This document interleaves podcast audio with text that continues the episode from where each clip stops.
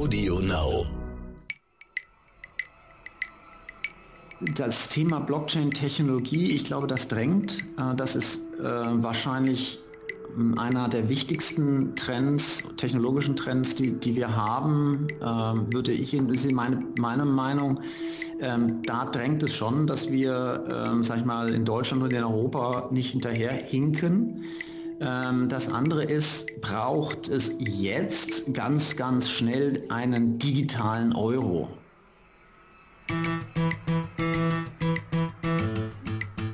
Digitales Geld und vor allem auch der digitale Euro sind ja in aller Munde, denn vor allem für die Wirtschaft ist das programmierbare Geld unverzichtbar. Doch wird Europa Vorreiter sein können? Das versuchen wir heute zu klären bei Sotec Deutschland. Ich bin Frauke Holzmeier. Mein Name ist Andreas Laukert. Die EZB will theoretisch, auch die Deutsche Bundesbank hat Konzepte, doch möglicherweise sind wir schon wieder hinten dran, vor allem im Vergleich zu China. Ob das noch klappen könnte und wie die deutschen Banken auf den digitalen Euro vorbereitet sind, darüber, darüber sprechen wir heute mit Nils Bayer von Accenture. Hallo, Hallo. Herr Bayer. Hallo. Hallo, grüßt euch. Wir äh, stellen mal kurz vor, promoviert am Max-Planck-Institut für Innovation und Wettbewerb, äh, schon seit über 20 Jahren in der Strategieberatung unterwegs. Auch spannend finde ich, äh, dass Sie beim juristischen Dienst der EU-Kommission gearbeitet haben und jetzt eben bei Accenture Leiter des Bereichs Strategy für Banken und den Public Sector. Ja, für die erste Frage muss ich kurz ein wenig ausholen. Das ist mir nämlich vor ein paar Wochen untergekommen, nachdem wir ein Hintergrundgespräch bei der Bundesbank hatten zum Thema digitaler Euro. War sehr informativ. Kam dann kurze Zeit später die Meldung, ähm, EZB-Direktor Fabio Panetta, der ist dafür zuständig, erklärte kürzlich, dass wir frühestens in fünf Jahren einen digitalen Euro haben können. Denn erst Mitte dieses Jahres werde über eine Projektphase entschieden. Zwei Jahre später könnte das Projekt ausgewertet und darüber entschieden werden, ob das Projekt umgesetzt wird. Die Umsetzung dauert dann noch einmal zwei bis drei Jahre. Wie kann man eigentlich so einen Zeitplan A haben, dann noch veröffentlichen. Ist das, war das so eine Art Weckruf von ihm an seine eigene Institution oder wie würden Sie das sehen? Ähm, naja, ich würde das als einen realistischen Zeitplan für so ein wichtiges, ähm, sag mal, großes und technologiegetriebenes Projekt wie den digitalen Euro sehen. Ne? Das sind keine Sachen, die man in, sage ich mal, zwölf oder 24 Monaten einführt, sondern das muss ähm, einerseits äh, inhaltlich gut vorbereitet werden, ähm, das muss natürlich politisch extremst gut vorbereitet werden.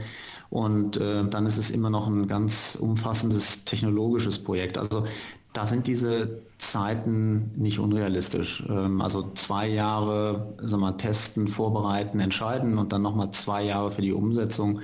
Ähm, das ist das Programm, was jetzt geplant ist und das klingt eigentlich äh, realistisch und das wäre ja schon 2025, das ist gar nicht mehr so lange hin, wo wir in Europa dann tatsächlich einen digitalen Euro hätten. Ja, yeah. also, bevor wir jetzt weiter über die Zukunft reden, würde ich gerne einmal noch über die Vergangenheit äh, reden. Herr Bayer, wann haben Sie denn das erste Mal von Blockchain und Kryptowährung gehört und war das Thema dann gleich so, ja, das ist echt spannend oder erstmal, was kommt denn da jetzt? Ähm, ja, das ist ganz interessant. Eigentlich so, ich würde sagen, also gefühlt so, en, so Anfang 2010er Jahre, so äh, um den Dreh, da war ich noch bei McKinsey, äh, da war das schon so ein bisschen im Gespräch. Ich glaube, so richtig äh, entstanden ist das Jahr 2008, so äh, natürlich mit dem Blockchain-Konzept.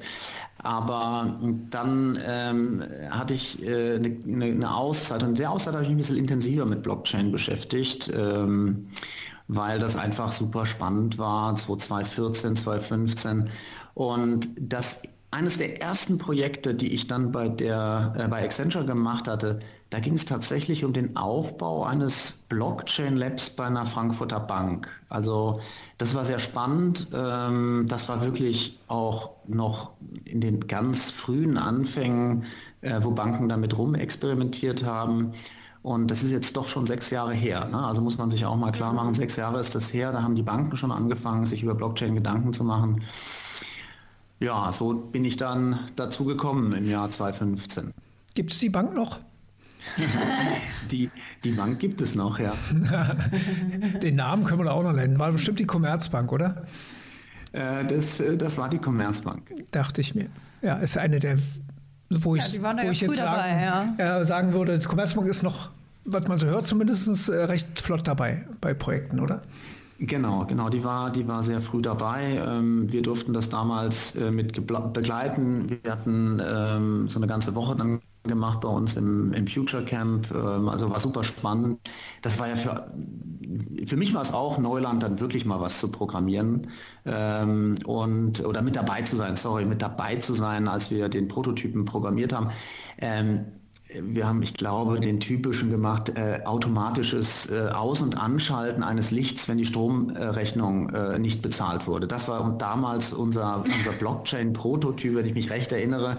Er hat auch funktioniert und wir hatten drei Nodes aufgebaut. Ähm, aber ja, das war halt mal der erste kleine Schritt. Hm. Und ähm, relativ früh, muss ich sagen. Und das nicht verkauft an die Stromindustrie? Ich, nicht, ich jedenfalls nicht. Also, weil das wäre perfekt. Haben jetzt andere mit reich geworden. Aber wenn Sie sich damit jetzt beschäftigt haben, so intensiv, müsste gerade Ihnen doch klar sein, dass die Zeit drängt eigentlich. Also dass dieses gerade Blockchain-Projekt und Bitcoin und was für eine Eigendynamik das hat ja in der Welt, ähm, da, ich weiß nicht, ob wir fünf Jahre Zeit haben. Ja, ich würde es vielleicht ein bisschen unterscheiden. Also ähm, das Thema Blockchain-Technologie, ich glaube, das drängt. Äh, das ist äh, wahrscheinlich ähm, einer der wichtigsten Trends, technologischen Trends, die, die wir haben, äh, würde ich, ist meine, meine Meinung. Ähm, da drängt es schon, dass wir, ähm, sag ich mal, in Deutschland und in Europa nicht hinterher hinken. Ähm, das andere ist, braucht es jetzt ganz, ganz schnell einen digitalen Euro. Ja. Mhm. Ähm, und ähm, da fand ich eigentlich ganz spannend, den Re Report der, der Europäischen Zentralbank dazu zu lesen. Ähm, die haben ja da so ein paar Prämissen gestellt, warum es den überhaupt braucht und wann es den braucht. Und die sagen eigentlich, Jetzt brauchen wir den eigentlich noch gar nicht so sehr, weil ähm, uns fehlt ja eigentlich nichts. Wir haben ein funktionierendes Zahlungsverkehrssystem, wir haben noch eine sehr hohe Bargeldnutzung ähm, und von daher ist eigentlich alles okay. Aber die Entwicklung ist durchaus rasant. Ähm, Bargeldnutzung geht europaweit zurück und äh, wir müssen vorbereitet sein auf einen Zeitpunkt, ähm, wo wir halt ähm, deutlich weniger Bargeldnutzung haben und eben alternative Zahlungsmittel nur noch in privatwirtschaftlicher Hand sind oder einem größeren Teil. Und dafür müssen wir uns vorbereiten. Und da die Zyklen so lang sind, müssen wir jetzt schon starten damit. Mhm. Ja, also ich würde schon ein bisschen unterscheiden. Und wenn ich jetzt nur auf den digitalen Euro gucke, würde ich mal sagen, sind wir in Europa nicht hinterher. Na, sondern wir sind schon im, im guten Mittelfeld. Ähm, natürlich sind die Chinesen äh, weit nach vorne geprescht. Ähm, aber das ist, sind auch andere Voraussetzungen da. Mhm. Ähm ich meine, beim digitalen Euro, das hatte ich ja am Anfang schon gesagt, klar, äh, vor allem auch für Unternehmen interessant, aber gerade dieses Bargeldthema Warum sollte mich das Thema als Verbraucher, als normaler Bürger interessieren, dass man mal versucht, das ein bisschen runterzubrechen? Wo berührt mich das? Weil mit Karte kann ich ja jetzt schon zahlen, also irgendwie digital ist das Geld ja schon. Also was ist jetzt, wenn ich mich nicht damit auskenne, das Entscheidende für mich? Warum ist das interessant?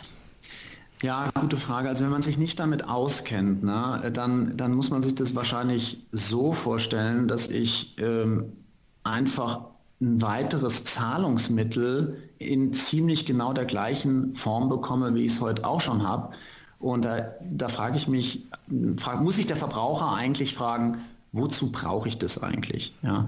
Hm. Und ähm, es gibt so ein paar Aspekte, die aus Sicht des Verbrauchers eventuell interessant sind. Und das ist ähm, vor allen Dingen die Sicherheit dieser Währung. Ja. Weil der eine große Unterschied, und ähm, ich glaube, da ist noch, da ist noch so ein bisschen Durcheinander. Der digitale Euro ist ja eigentlich digitales Zentralbankgeld oder ähm, digitales Bargeld.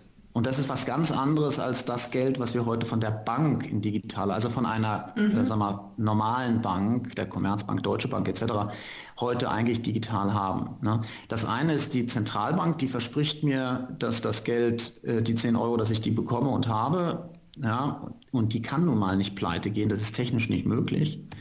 Ähm, und auf der anderen Seite ist es halt eine Bank, die mir verspricht, wenn ich die digitalen 10 Euro habe, mir irgendwann 10 Euro in Bargeld auszuzahlen. Und diese Bank, die kann pleite gehen, das wissen wir ja jetzt.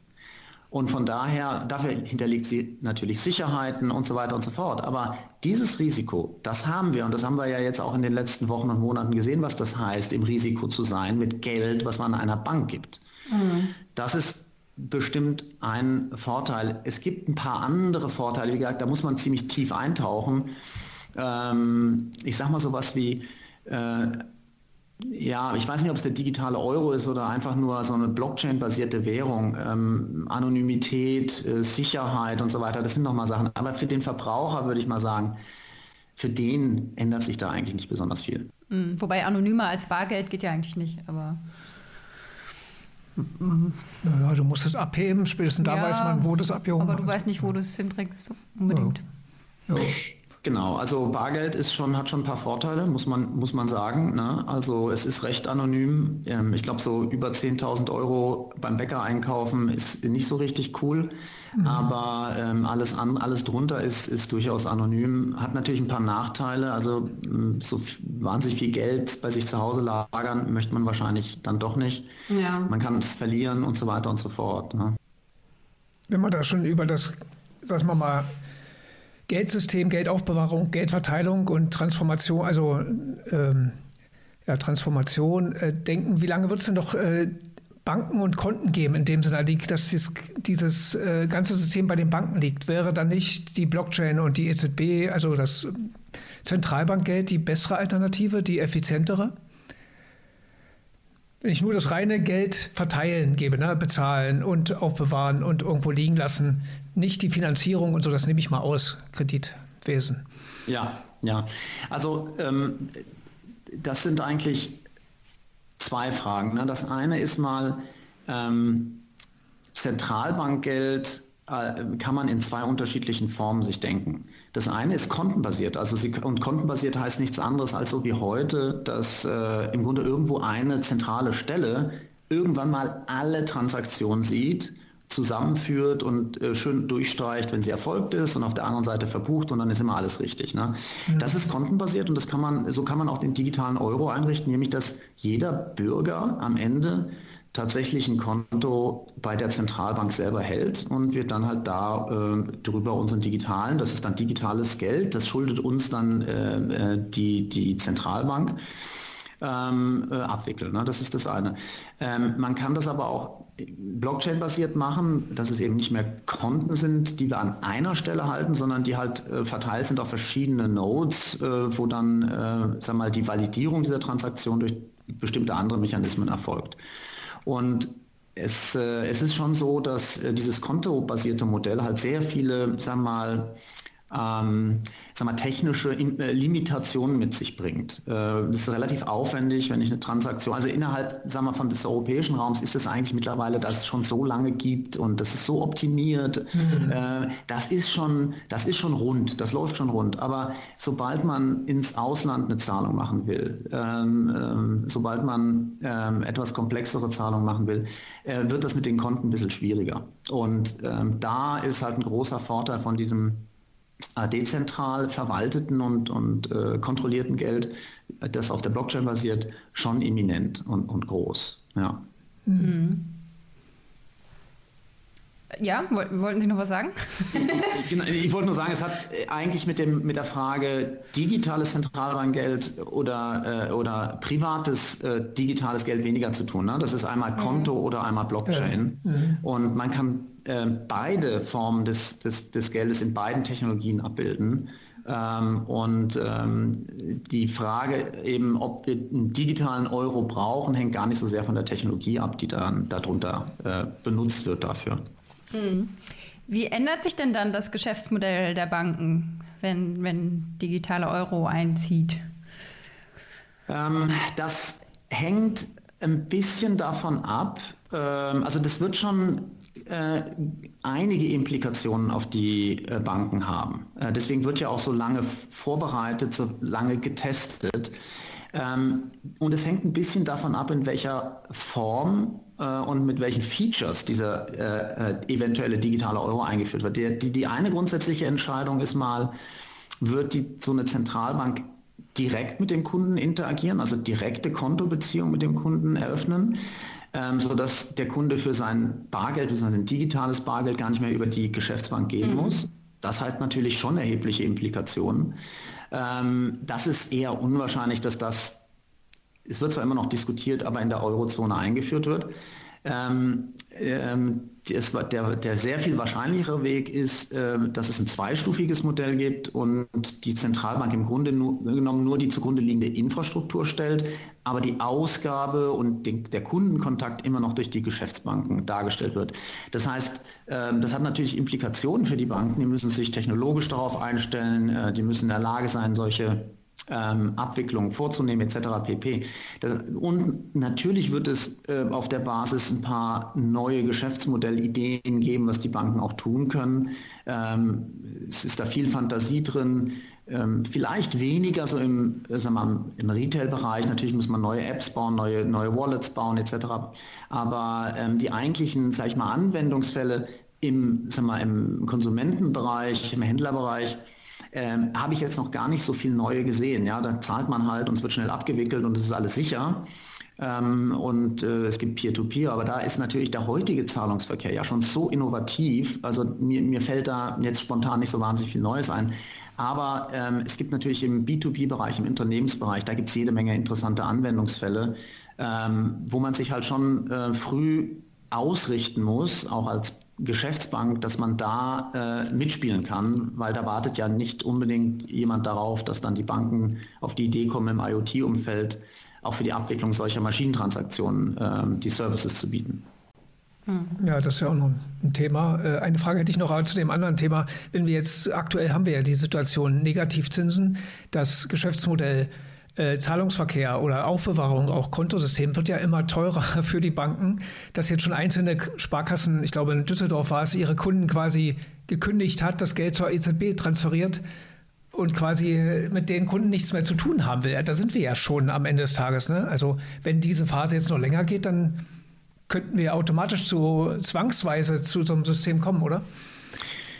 Ähm, zum, zum Negativzinsen auf, auf allen ein. Also ähm, das ist nicht, äh, nicht ausgeschlossen, sage ich mal, weil natürlich kostet es die äh, Banken in einer Negativzinsphase Geld, Einlagen zu halten. Ähm, das ist also eine mal, recht natürliche Reaktion, dass man dann diese Kosten dann auch weitergibt. Ähm, Jetzt ist natürlich die nächste Frage, die, was für eine Implikation es denn hätte, wenn wir kein Bargeld mehr haben, sondern nur noch den digitalen Euro und dann äh, die Zentralbank auch auf das Bargeld sozusagen negative Zinsen äh, sozusagen äh, stellt. Das ist klar eine große Angst, ja, ja. Ähm, dass man eben nicht mehr sagen kann, okay, ich entgehe den negativen Zinsen dadurch, dass ich einfach mein Geld in Bargeld lagere. Ähm, aber da gibt es so ein paar Dinge. Also das eine ist mal, die ähm, EZB hat klar gemacht, dass sie nicht beabsichtigt, Bargeld abzuschaffen. Ähm, das wird also weiterhin uns begleiten. Äh, auch wahrscheinlich über eine längere Zeit. Ähm, und das andere ist, es gibt, glaube ich, noch keine Aussage, ähm, es ist technisch natürlich möglich, äh, einen digitalen Euro äh, mit, mit negativen Zinsen dann auch zu versehen. Ähm, aber es gibt da keine Aussage dazu, ob das irgendwie beabsichtigt ist oder nicht. Mhm. Aber das ist dann so, glauben Sie, dass es kein, keine Abkehr vom Bargeld geben wird. Das wäre jetzt nämlich meine Frage gewesen, ob das am Ende dann, es, es klingt dann ja alles sehr in die Richtung, ne? die Konsequenz sein wird. Na, das eine ist ja, was die Verbraucher tun. Dagegen ähm, kann man wahrscheinlich nicht besonders viel machen. Das, äh, da ist ein, unumkehr, also ein relativ unumkehrbarer Trend weg vom Bargeld. Ähm, wir sind jetzt in Deutschland da ein bisschen langsamer. In Schweden sind die schon sehr, sehr weit fortgeschritten. Ähm, als Beispiel. Und in China ist, glaube ich, Bargeld äh, auch nicht mehr so weit verbreitet. Ähm, also da hat jeder kleinste Händler äh, äh schon mhm. Äh, Alipay und, und WeChat. Ne? Also von daher, ich glaube, der Trend ist nicht umkehrbar. Das geht hin äh, zum bargeldlosen Bezahlen. Aber es besteht nicht die Absicht oder es besteht die sehr feste Zusicherung der EZB, dass der Euro als Bargeld nicht abgeschafft werden soll. Mhm. Es gab ja schon erste Ansätze oder ja, Aussagen von Experten, dass es zumindest im Bereich B2B, da hatten wir ja gerade schon, oder Maschine zu Maschine, äh, erste Projekte geben wird, die ja quasi dann schon den digitalen Euro abbilden. Also Ne? Womit rechnen Sie da? Wann, wann, wann können wir damit rechnen? Es hieß ja immer Mitte des Jahres zum Beispiel, dass erste Banken sowas machen werden. Ja, also im, im Sinne digitaler Euro, im, im Sinne von digitalen äh, Geschäftsgeld, ne, auf mhm. Blockchain basiert, den, genau. den, digitalen Euro der EZB noch nicht. Ähm, ja, das gibt schon und ich, ich bin mir auch sicher, dass es da schon den einen oder anderen Prototypen gibt, der schon live ist, der also äh, ein so, sozusagen programmierbares Geld im Sinne von einem tokenbasierten äh, Geldwert, ähm, äh, weil, weil programmierbares Geld müsste man jetzt auch erst nochmal definieren. Ne? Wir sprechen jetzt mhm. davon, dass, ähm, dass wir mit dem programmierbaren Geld äh, nicht nur äh, eine Dauerlastschrift oder eine Überweisung jeden Monat auf die Miete, das ist ja im Grunde genommen auch, also könnte man auch sagen, das ist programmierbares Geld. Aber ähm, der, äh, der Unterschied zu dem, sagen wir mal, programmierbaren Euro der im, äh, sag mal, bei Maschinenbezahlen eingesetzt wird, ist, dass die, dieser Smart Contract, der dem eigentlichen Asset innewohnt, äh, direkt in der Blockchain sozusagen hinterlegt ist. Ähm, und äh, bei bestimmten Bedingungen, die dort festgehalten sind, wie zum Beispiel die Maschine hat sich jetzt 15 Mal gedreht, dafür ist jetzt 0,0 Cent fällig. Ja. Ähm, und dann automatisiert diese Zahlung ähm, ausführt, überweist und final abwickelt, alles in der gleichen Sekunde. Ne? Das ist der eine Aspekt, das gibt es schon. Der andere Aspekt ist zum Beispiel, dass hier schon eine Möglichkeit bestünde, auch ähm, also so Mini-Beträge ja, äh, abzuwickeln, äh, eben im 0,000 Cent Bereich. Und das ist extremst wichtig, äh, weil viele Aktivitäten, die zukünftig halt ähm, so dann auch bewertet werden oder auch monetarisiert werden können, eben in einem Kleinstbereich liegen. Und dafür wäre es halt mit den alten Zahlungsverkehrssystemen wahrscheinlich zu teuer einfach, um solche, solche Massenzahlungen in diesen Kleinstbereichen abzuwickeln. Mhm.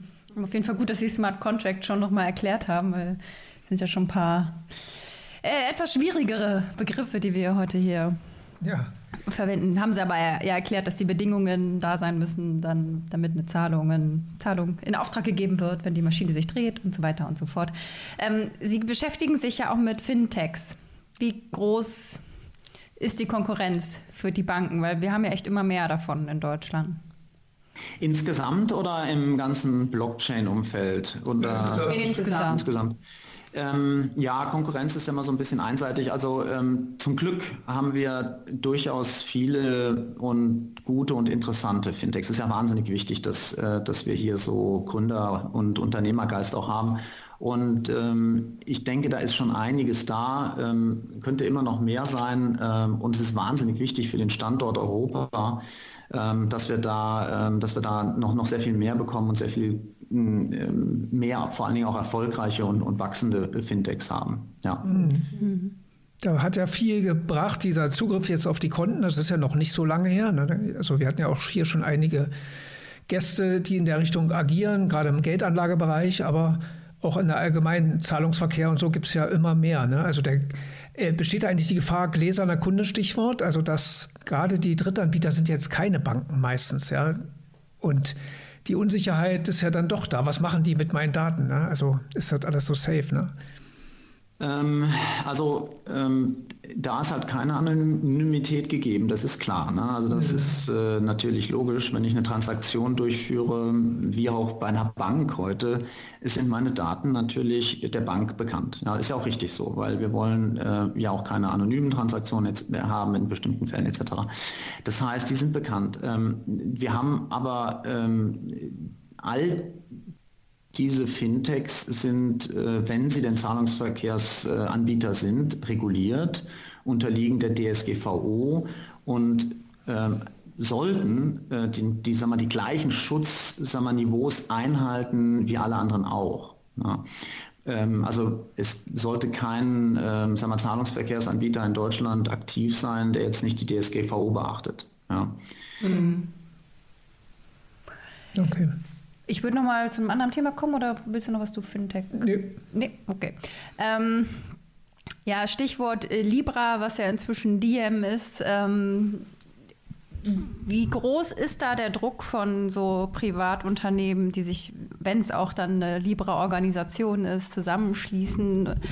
Äh, was kann das bewirken? Kann das wirklich nochmal so ein paralleles Währungssystem in irgendeiner Form aufbauen oder funktioniert das eh nicht, weil es wird eh reguliert und man kann keinen Unternehmensabschluss machen dann in so einer Währung oder wie, wie sehen Sie das? Ähm, also Libra oder Diem, das ist schon, äh, das ist schon interessant, ähm, weil also erstens gibt es tatsächlich Use Cases, die für die Kunden sehr interessant sind. Zweitens, es ist tatsächlich eher ein Zahlungsmittel. Ähm, und äh, drittens ist natürlich jetzt gerade in dem Fall eine wahnsinnige Kundenbasis schon mal einfach da. Mhm. Das, ist, äh, das ist natürlich äh, enorm. Vielleicht nochmal zu dem Thema Zahlungsmittel. Ne? Das ähm, ist sowas wie, was wir heute haben an Kryptowährungen, ähm, also äh, diese Bitcoins etc. Das sind ja eigentlich keine Zahlungsmittel. Ich glaube, man kann wahrscheinlich in Berlin heute mit äh, Bitcoin irgendwo zahlen, aber ja. ich glaube, das machen die meisten eher so aus Gag.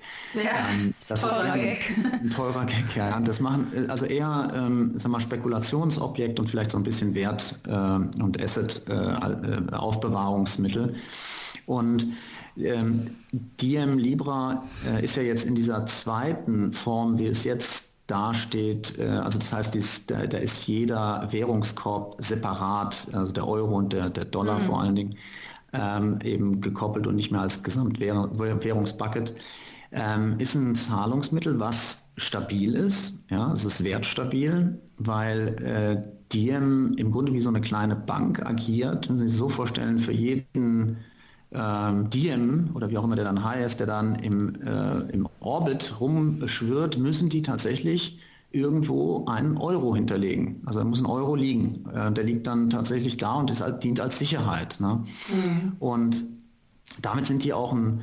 Zahlungsverkehrsanbieter, ähm, eventuell sogar eine Bank, äh, sind in Genf in der Schweiz, äh, unterstehen dort den, der, auch der entsprechenden Aufsicht und beantragen entsprechende Lizenzen. Ne? Und das kann schon sehr interessant sein, weil ähm, ich mache mal nur mal ein Beispiel.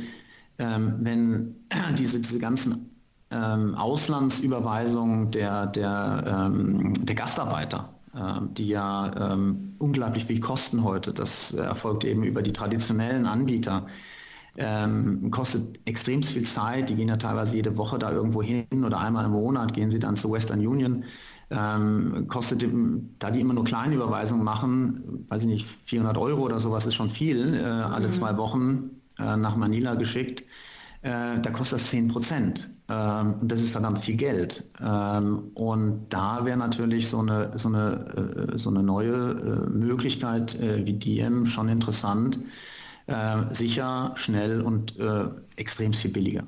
Das wäre für Unternehmen nicht anders. eine schnelle, äh, gute Transformation von einer Währung in die andere und dann in Japan wieder zurück. Warum soll das ein Unternehmen nicht nutzen? Ähm, ich, da bin ich mir nicht 100% sicher, was da der Plan von Diem ist. Aber natürlich, wenn, wenn, wenn sowas, äh, solche Use Cases geöffnet werden, also auch für Unternehmen und in äh, höheren Beträgen, also Großbetragszahlungen, äh, dann auch äh, sagen wir, grenzüberschreitend und währungsüberschreitend, ähm, ich würde sagen, da kenne ich die Pläne jetzt zu wenig, um da wirklich was zu sagen. Aber wenn das äh, möglich wäre, wäre das natürlich ähm, nicht unattraktiv. Deswegen gucken ja auch alle da äh, so intensiv rein, was die beabsichtigten Zielrichtungen sind, äh, was die Use Cases sind. Und ähm, da, da, schaut man sich das sehr, sehr genau an. Und daher die Frage, warum, warum noch nicht da? Warum ist der Diem noch nicht aktiv in Europa? Weil es die Zulassung noch nicht gibt. Und B, wird es sie denn geben unter dem Blickwinkel? Ähm, ja, also klar, es, es, gab halt schon einige Diskussionen jetzt äh, gerade in den letzten zwölf Monaten regulatorischer Natur. Ähm, die mussten ja einmal das Konzept mit dem äh, Währung, die, die zur Absicherung dienen, hinterlegen. Also es gibt nicht mehr den Währungsbasket jetzt, sondern nur noch einzelne Währungen. Ähm, es gibt äh, klar die, die Lizenz, äh, das dauert, ähm, bis das beantragt ist ähm, und bis sie vor allen Dingen kommt. Ähm, was man so hört, ist allerdings so ein Marktstart schon in 2021 geplant. Okay. Glauben Sie da an so einen Währungswettbewerb in so einer Hinsicht? Jetzt gut, Facebook hat da jetzt ein paar Unternehmen um sich geschart, dann sind ein paar abgesprungen. Ich meine, so ein Amazon könnte ja auch in so eine Richtung gehen und hätte schon einen großen äh, Kundenstamm, auf den sie zugreifen können. Wird es da so eine Art Währungskrieg der digitalen Währungen geben, der privaten Unternehmen? Hm, also ich würde sagen, das ist mit Sicherheit nicht die einzige globale stabile an, an eine Währung, also eine, eine in Anführungszeichen echte Zentralbankwährung gekoppelte äh, digitale Währung bleiben wird. Äh, da werden noch äh, mehr kommen.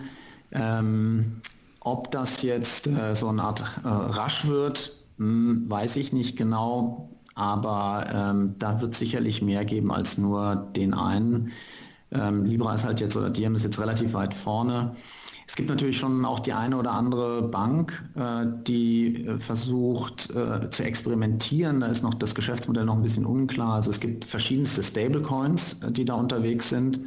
Ähm, und ähm, sicherlich versucht oder überlegt auch die eine oder andere Bankengruppe, ob sie nicht selber so einen Stablecoin herausgeben kann, um die Transaktion oder die Vorteile, die die Blockchain einfach bietet, ähm, für die Kunden nutzbar zu machen. Ja oder Kreditkartenunternehmen. Ja. Aber was ist denn, ich meine, Facebook hat ja wirklich sich immer sehr bemüht, also dass sie auch diese in, in Genf da, die Organisation da gegründet haben und so weiter. Was ist da die Motivation dahinter? Kundenbindung oder ich meine, die machen es ja, oder ist das jetzt Forschergeist? Ähm, also man verspricht sich ja irgendwas davon, was am Ende ähm, auf irgendeinem Bankkonto in Form von ähm, mehr Geld landet. Ähm, also natürlich, ähm, also sag mal, Gutmenschentum alleine wird es nicht sein, aber natürlich hat, haben die schon eine Mission, äh, die, die eigentlich ähm, in Richtung, wir wollen ein bisschen die Welt verbessern geht. Ne? Also das Thema ähm, Auslandsüberweisung der, der Gastarbeiter äh, das ist schon was, wo ich sage, das ist eigentlich ein guter, guter Zweck. Ja, 10 Prozent zu nehmen, finde ich ein bisschen viel. Ähm, äh, das andere ist, ähm, Menschen, die heute in Ländern leben, wo sie halt keinen Zugang zu Banken haben äh, und mhm. deswegen auch an der wirtschaftlichen Entwicklung dadurch alleine gehindert werden, ähm, da helfen zu wollen, ist eigentlich auch ein guter Zweck. Das andere ist, Diem jetzt die diese Infrastruktur bereitstellt, ähm, ist ja ähm, ein, ein, relativ kleines Unternehmen. Ähm, da sind auch verschiedenste Shareholder dabei. Ähm, das ist ja losgelöst eigentlich von dem Facebook-Konzern. Mhm. Ähm, der Facebook-Konzern wäre ein Nutzer äh, von Diem. Äh, die bereiten sich natürlich darauf vor. Die haben eine eigene Wallet, äh, die dazu passt. Ähm, aber es sind nicht die einzigen, die da sich darauf vorbereiten, um auf dieser Infrastruktur dann auch anzubieten. Mhm. Ähm, von daher, ähm, das ist offen für, für, für viele andere und bietet eigentlich nur eine Infrastruktur, die global verschiedene Währungskörbe sicher abwickeln kann. Ja, Kommen wir zur Schlussfrage. Genau, spannend. Die ist ja Thema. einfach heute, ne? genau. Äh, wir fragen immer nach einer Schulnote, sehr gut bis ungenügend. Wie würden Sie denn jetzt, jetzt kommen wir wieder zu, ne, zum Blockchain allgemein. Oder digitaler oder ach, nee, stimmt, digitaler digitale Euro, Euro, ja. Siehst du, ist doch nicht so eindeutig. Ja, das ist ja einfach. Aber ja. also, ja, nehmen wir doch mal einen digitalen Euro. Auf welchem Weg sind wir da? Das hatten Sie ja eigentlich schon fast vorne gesagt, aber in Noten ausgedrückt. Also beim, beim digitalen Zentralbankgeld in der Eurozone sind wir ich bin ja immer positiv, sind wir eigentlich so bei einer, bei einer 2, würde ich sagen. Oh. oh, das ist doch gut. Überraschend. Bleibt auf jeden Fall ein spannendes Thema. Nils Bayer von Accenture, Dankeschön. Ja, vielen Dank. Ganz herzlichen Dank.